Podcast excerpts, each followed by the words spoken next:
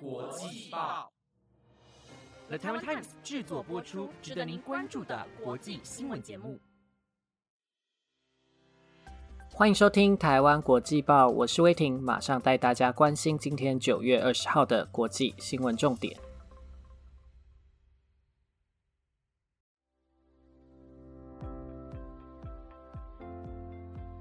各位听众，大家好，欢迎收听台湾国际报。先祝大家中秋节快乐！相信大家都知道，最近是家跟莲雾的出口问题，目前寻常人能力可及的，顶多就只能多支持台湾的农产品，帮助他们度过这次的难关。今天的新闻将带您关注。美国政府可能要面临建国以来首次债务违约，AUKUS 和潜艇计划引发法国反感，成为外交危机，以及正在巴黎展出的包裹凯旋门地景艺术。更多的详细新闻内容将在节目中告诉您。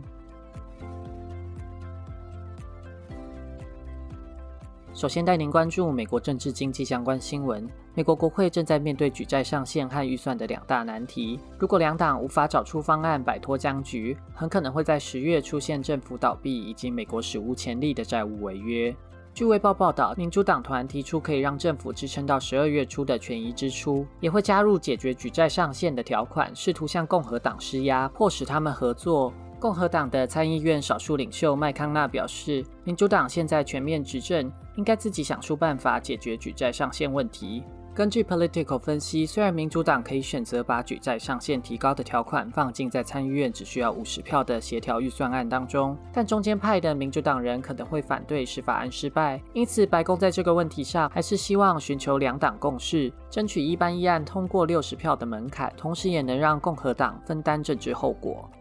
美国在二零一九年生效的举债上限暂缓措施，已经在今年的七月底到期，代表美国将无法继续举债提供社会福利、退休金和偿还债务。目前，美国财政部正透过短期措施筹出资金，但这些短期措施因为疫情下的经济衰退和政府支出增加，不如以往有效。财政部长耶伦在这个月向众议院议长佩洛西表示，可能下个月就会用尽这些资源。因此，有可能在秋季就会面临政府倒闭和国家债务违约的困境。耶伦在六月曾对国会表示，美国政府违约是无法想象、史无前例的。他敦促国会，如果不提高或延缓举债上限，将造成经济上灾难性的后果。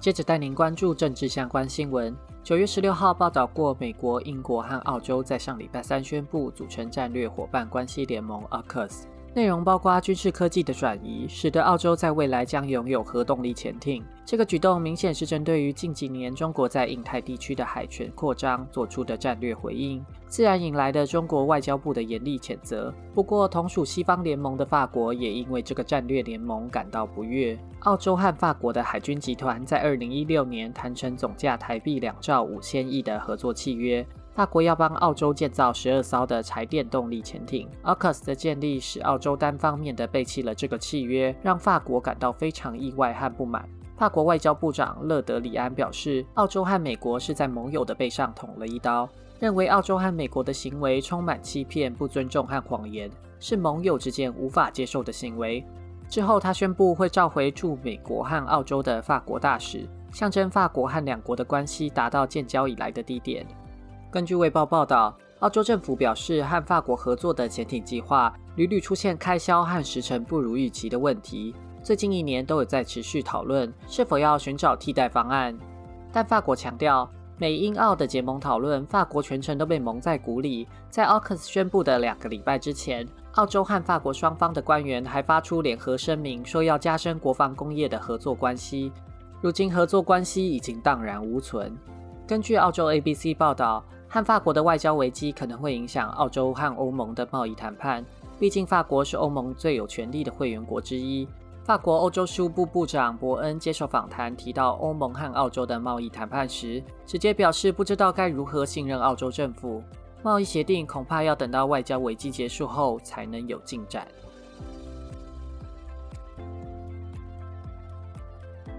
接着带您关注疫情新闻。意大利政府决定从下个月十五号开始，要规定意大利所有劳工上班时必须出示疫苗接种证明或是 PCR 阴性的健康通行证，否则可能面临停职。这个政策的目的是希望用更加强硬的手段鼓励意大利国民接种疫苗。意大利公共行政部长布鲁内塔表示，在欧洲没有人这样做过，说政府的政策独步国际。意大利在去年年初曾经是世界上疫情最严峻的地区之一，至今疫情已经稍微趋缓，在相对低点，但每天仍有大约四千例确诊。目前完成接种的人口比率达到百分之六十八，和欧盟的平均差不多。但由总理德拉吉领导的政府将目标设在百分之八十。Political 引述意大利的专家学者警告，面对 Delta 变种病毒，可能要达到百分之九十才有机会压制住疫情。意大利的右派和极右派则是强力反对这项政策，认为是逼人民打疫苗，侵害人权。报道引述法律学者表示，如果强制人民打疫苗，有可能会违反意大利的宪法。不过，今年欧洲人权法院在判决中表示，并不反对强制接种的措施。Political 引述民调专家表示，其实右派联盟党的选民也绝大多数都支持这项政策，而且总统德拉吉的个人支持度也高达百分之七十，可能可以用他个人的可信度说服选民这项政策的必要性。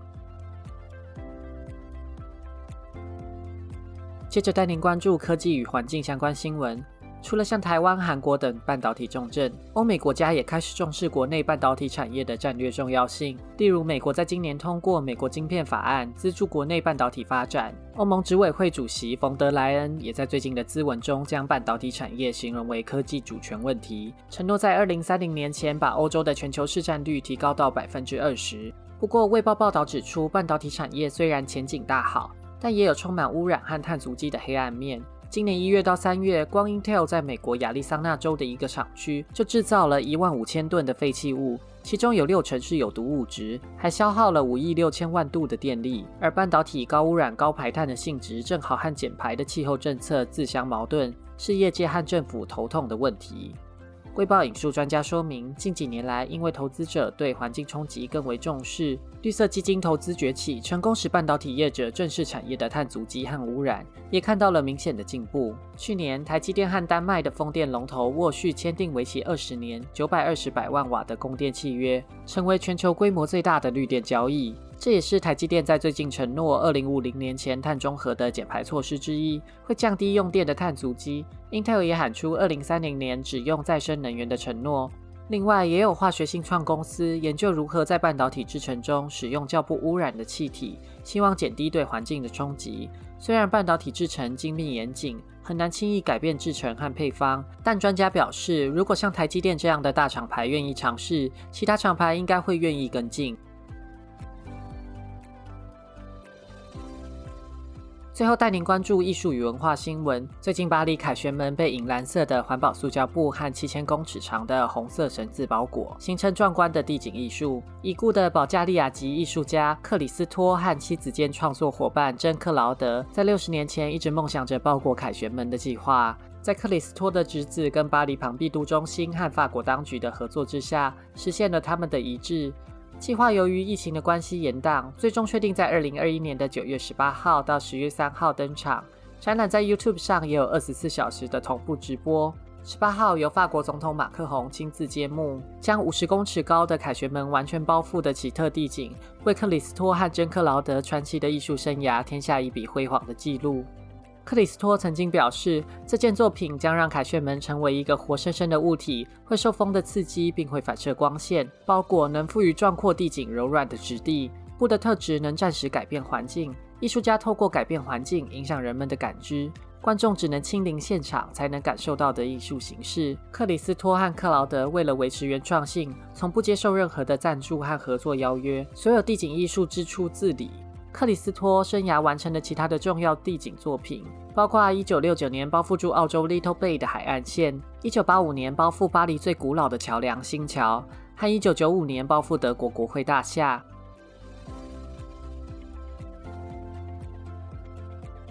以上节目内容皆由了台湾 Times 直播。大家对这周新闻有什么样的想法，都欢迎来台湾国际报的 FB 跟 IG 留言告诉我哦。感谢您的收听，我是威婷，我们下次再见。